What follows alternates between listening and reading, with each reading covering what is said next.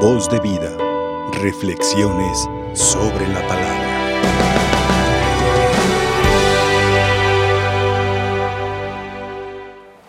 La palabra de Dios siempre viene en ayuda de nosotros, porque es Dios mismo el que entra por el oído para llegar a nuestro corazón y desde ahí reinar, desde ahí manifestarse con todo su amor y con toda su fuerza.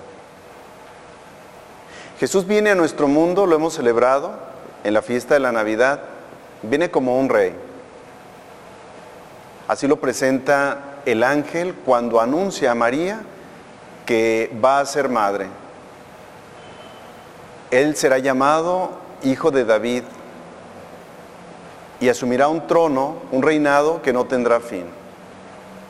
Y los magos de Oriente llegan y preguntan en Jerusalén, ¿dónde ha nacido el rey? Porque hemos visto surgir su estrella y venimos a adorarlo.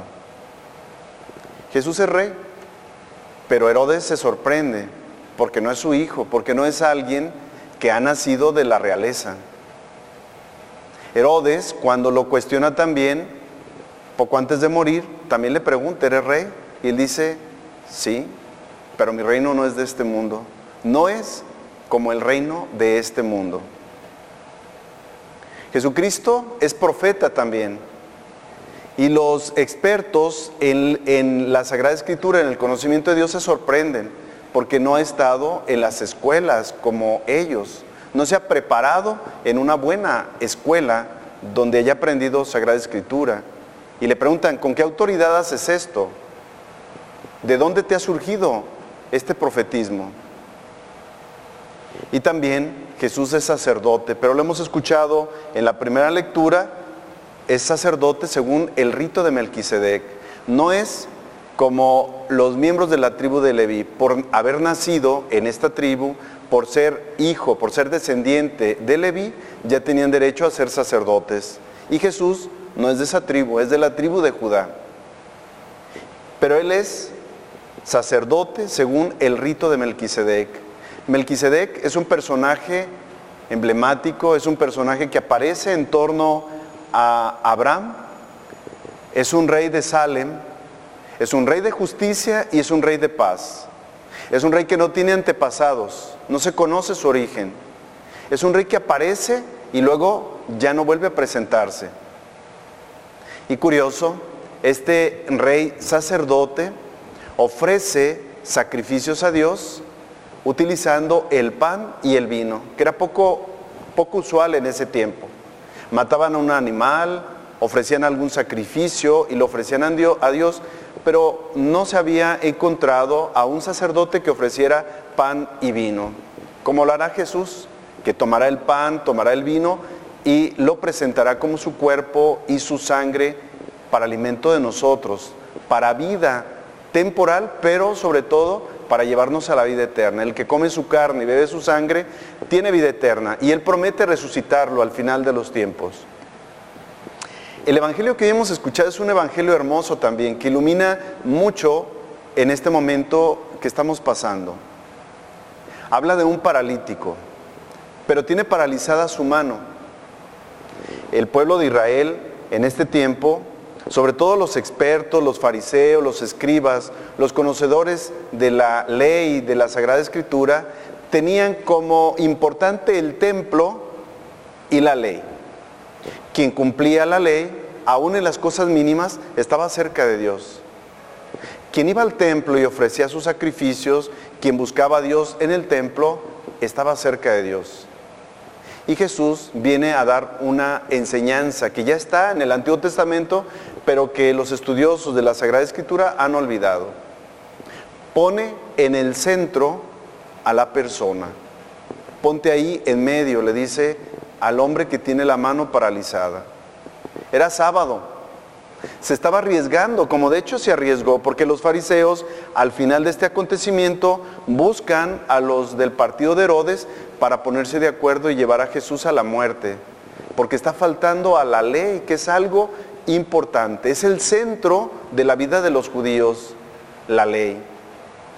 Y Jesús dice, no es la ley.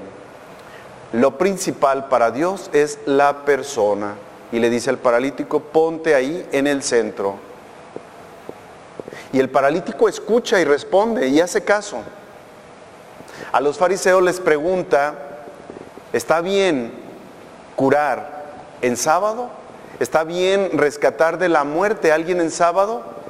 Y ellos escuchan pero no responden. Esa es la diferencia entre los fariseos y aquel paralítico. Uno escucha y hace lo que Jesús le dice. Los otros escuchan pero no responden, no hacen lo que Jesús les dice. Y cuando está en el centro, les dice, extiende tu mano. Y una vez que le extiende, queda curada. Yo pienso que Jesús, a través de este signo, nos está dando una grande enseñanza a nosotros. Que también a veces nos paralizamos, que también el miedo a veces nos paraliza, nos hace que no nos movamos, que también el miedo a veces hace que no vayamos a donde está el otro, que no extendamos nuestra mano para practicar la caridad, para tenderle la mano al que se ha caído, para ser solidario con el hermano que está pasando por alguna dificultad. No extendemos nuestra mano para que llegue nuestra caridad al hermano. Y Jesús dice, ponte en el centro, porque tú para mí eres importante, pero para ti que el centro sea yo, que el centro sea el amor, que el centro sea la caridad. Por eso Jesús hace que esa mano se mueva, porque cuando Cristo está dentro de nosotros, cuando sabiendo que nosotros somos importantes, somos lo principal para Dios, pero nosotros también correspondemos, respondemos y tenemos a Dios en nuestro corazón como nuestro centro, entonces se mueve nuestra mano para tenderla al hermano necesitado. Pidamos al Señor que no estemos paralizados, que siempre nos movamos, que siempre nos levantemos y vayamos hasta donde está ese hermano. Porque Jesús, así como está presente dentro de mí cuando yo lo recibo, también está presente en el necesitado. Se hace presente en el que practica la caridad y se hace presente en el necesitado. Por eso en el año de la misericordia, el logotipo que teníamos era un Cristo, un solo cuerpo, o, o un Cristo cargando a otro Cristo, y el rostro era el mismo. Jesús el que carga y Jesús el que es cargado, para indicarnos que tanto el que presta la caridad como el que la recibe es Cristo. Hagamos presente a Cristo, que hoy nuestra mano se mueva, que hoy nosotros nos levantemos, que nos pongamos en el centro y tengamos esa confianza de que Dios está con nosotros para manifestarlo en nuestras acciones. Que así sea. Voz de vida. Reflexiones sobre la palabra.